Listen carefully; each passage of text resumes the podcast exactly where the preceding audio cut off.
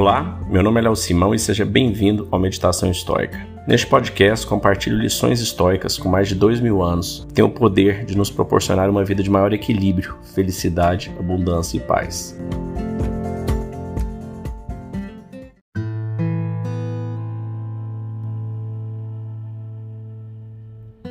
Ontem a gente iniciou o livro 7 de Meditações de Marcos Aurelius, no seu diário pessoal.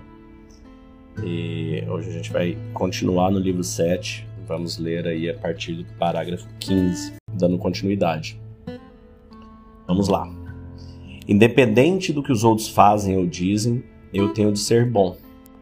É como se o ouro, esmeralda ou a púrpura viessem repetindo: Façam o que fizerem, digam o que disserem, eu tenho de ser esmeralda e manter minha cor. Em tais vicissitudes, Cuide o corpo por si de não sofrer nada, se puder. Se sofrer, que o diga. A alma, quando tentam assustá-la, perturbá-la, basta que ela forme o juízo correto a esse respeito e nada há de sofrer, pois ela não está obrigada a brigar perturbações. Já a parte soberana da alma, no que dela depende, não tem necessidades, salvo se criá-las para si mesma por isso mesmo, está livre de perturbações e embaraços, a menos que a si própria perturbe ou embarace. Eudaemônia, que significa felicidade, é um bom demon e uma mente tranquila. O que fazes aqui, ó imaginação? Vá embora. Pelos deuses eu lhe peço, não preciso de ti. Você veio, de certo, por conta de um velho hábito. Não me aborreço contigo, apenas vá embora. As mudanças o assustam, mas pode alguma coisa ocorrer sem que haja mudança? O que há de mais caro e familiar à natureza universal? Você mesmo, por acaso, pode tomar banho sem que a lenha seja transmutada? Pode comer sem que sejam transformados em alimentos? Pode-se realizar alguma outra ação útil sem transmutação? Acaso não percebe que as mudanças em ti são fatos semelhantes e igualmente necessários à natureza universal? Todos os corpos fluem na substância universal, como numa torrente, unificados com o todo com ele colaborando, como nossos membros uns com os outros. Quantos Crispos, quantos Sócrates, quantos Epitetos já não tragou o tempo? Ora, o mesmo pensamento é válido a respeito de todos os homens e todas as coisas. Tenho só uma preocupação: o temor de fazer o que a constituição do homem não consente, ou da maneira que ela não consente, ou o que ela não consente neste momento. Você se encontra perto de esquecer tudo e igualmente de ser esquecido de todos? É próprio do homem amar até mesmo os que o magoam isso lhe será possível se lhe ocorrer a lembrança de que eles são seus parentes, que erram por ignorância e sem querer, que dentro em pouco você e eles estarão igualmente mortos, e, sobretudo, que eles não lhe causaram dano algum, pois não tornaram a sua alma reinante inferior ao que era anteriormente. Da substância universal, como se fosse uma cera, a natureza universal plasma agora num cavalo depois o derrete e usa a sua matéria para um arvoredo, em seguida para um ser humano, depois para outra coisa. Cada uma dessas formas substitui por um ótimo tempo. Para o vaso, nada há de terrível em ser desfeito, como nada havia em ser primeiramente moldado. Um rosto raivoso é totalmente contrário à natureza. Quando a raiva se torna frequente, a beleza do rosto lentamente desvanece e, por fim, se apaga de tal maneira que lhe é absolutamente impossível reacender-se. Esse ponto é o que você deve tentar compreender, que a raiva é contrária à razão. Pois, se perdemos até mesmo a consciência de nossos erros, qual o motivo para continuar vivendo?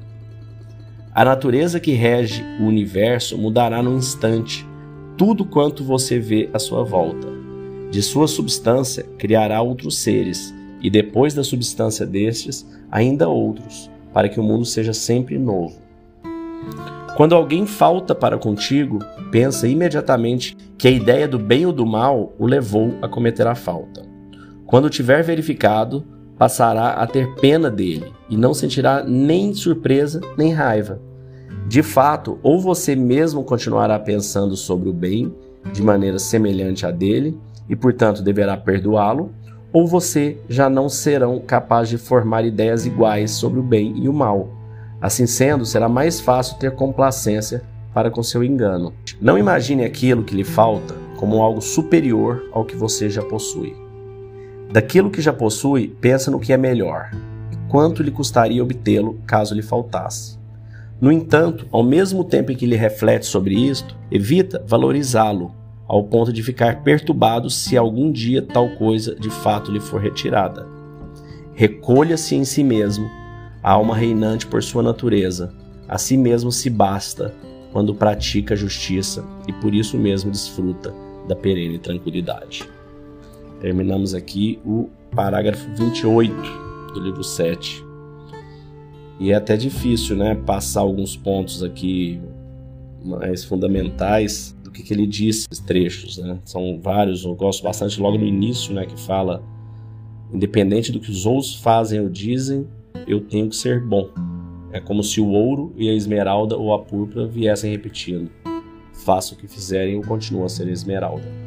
Então, assim, você não pode mudar o que você é, correr das suas virtudes, só porque alguém está fazendo isso.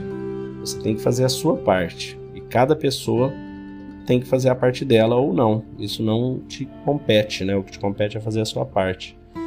E nisso você vê que ao longo do, do trecho ele vai inclusive falando sobre isso, né? Ele fala ali no é próprio do homem amar até mesmo os que o magoam. Isso lhe será possível se ocorrer a lembrança de que eles são seus parentes, que erram por ignorância e sem querer.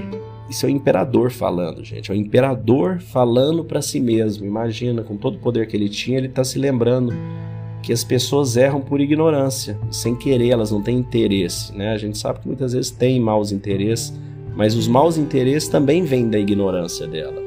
Então você não pode deixar isso te abater.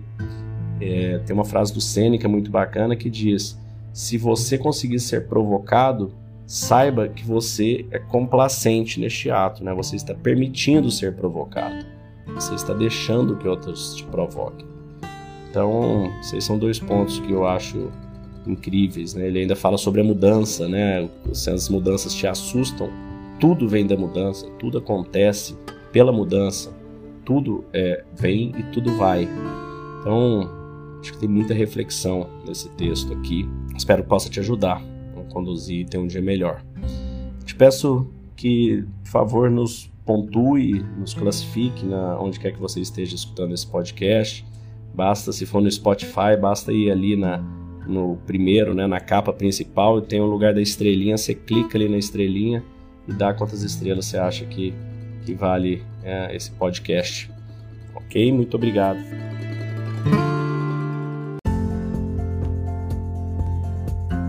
Se você gostou desse podcast, deixe seu like, siga nosso canal e compartilhe. Alguém pode estar precisando escutar isto hoje. Seja você a pessoa a levar esta mensagem de força e resiliência.